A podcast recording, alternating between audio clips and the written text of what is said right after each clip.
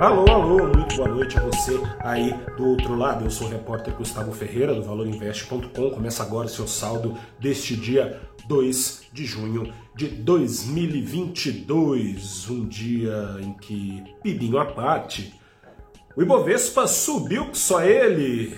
Podia ter sido melhor, né? A Petrobras seguiu sem ajudar, mas teve o Pibinho dominando o noticiário, mas não foi o Pibinho que fez preço em primeiro lugar, porque o Pibinho já era meio que esperado.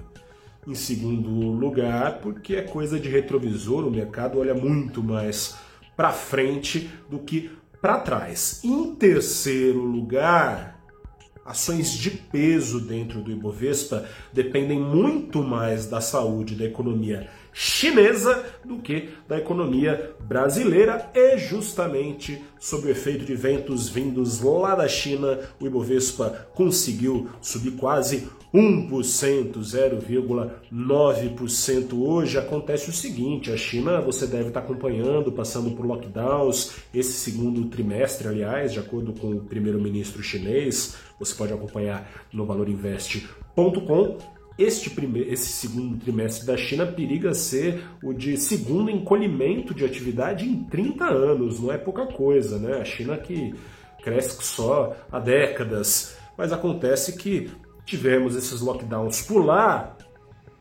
que já estão sendo reduzidos, relaxados e com isso, lembra que eu falei que o mercado olha muito mais para frente do que para trás? Segundo trimestre já está acabando e no, na finaleira deste segundo trimestre a China está relaxando esses isolamentos, voltando a crescer, o que hoje, por exemplo, levantou os preços do minério para o maior patamar de, de preço lá no mercado à vista chinês em nada menos que um mês, subiu mais de 5% hoje, com isso a ação da Vale, por exemplo, com seus 15% de participação no Ibovespa subiu 2%, já a ação da CSN Mineração, que embora tenha 0,3% só de participação no Ibovespa, a ação da, CN, da CSN Mineração teve dia de vedete, subiu mais de 9% no Ibovespa. Outras empresas ligadas à China subiram, subiu o frigorífico, subiu a empresa de celulose.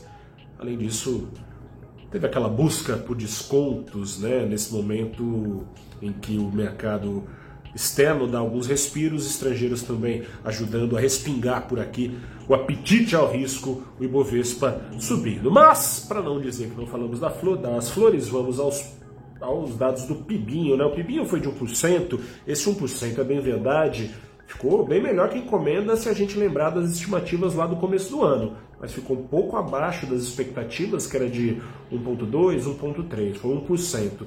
Mas mais que esse número aí, a qualidade dele, escarafunchando esse 1%, a qualidade desse pibinho preocupa. É o seguinte: para começar, esse 1% veio graças ao setor de serviços num trimestre que o agro decepcionou encolhendo e a indústria aí não decepcionou nem nada, né? Ficou zero a zero.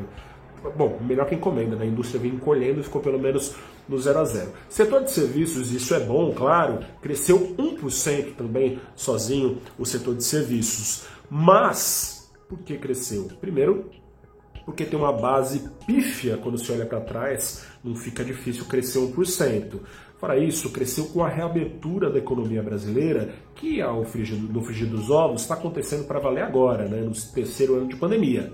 Essa reabertura, quando acabar, tira o seu efeito positivo para a economia que volta ao mesmo ritmo que estava no pré-pandemia. Retomado este ritmo, este 1% não vai ser tão fácil de ser alcançado daqui para frente.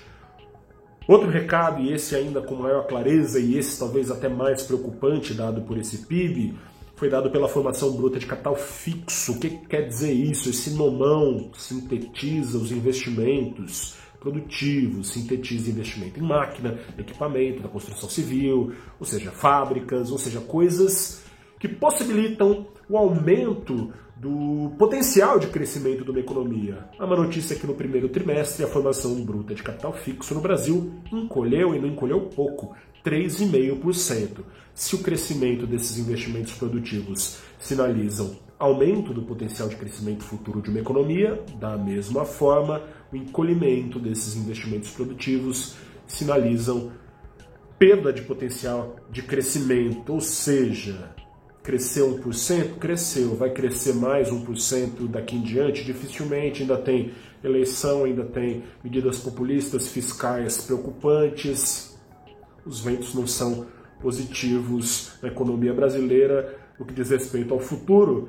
E, bom, cabe ao Ibovespa se ficar, ficar se agarrando ou ao crescimento externo ou a dados de inflação e juros lá nas alturas que levantam ações, tem levantado, né? No caso da Petrobras tem fugido da regra, mas que levantam ações como as da, as da Vale, levada pelos preços do minério, ou quem sabe dos bancões levados pela expectativa de juros, engordando receitas via crédito. Vamos ver o que dá.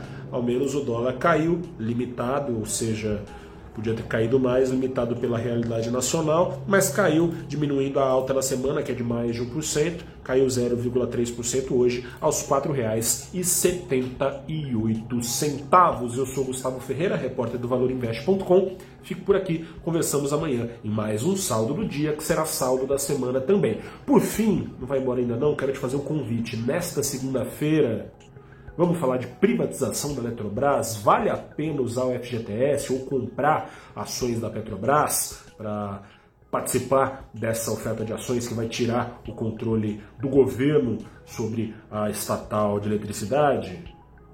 Tem boas, bons motivos para participar, tem bons motivos para não participar, você que decide.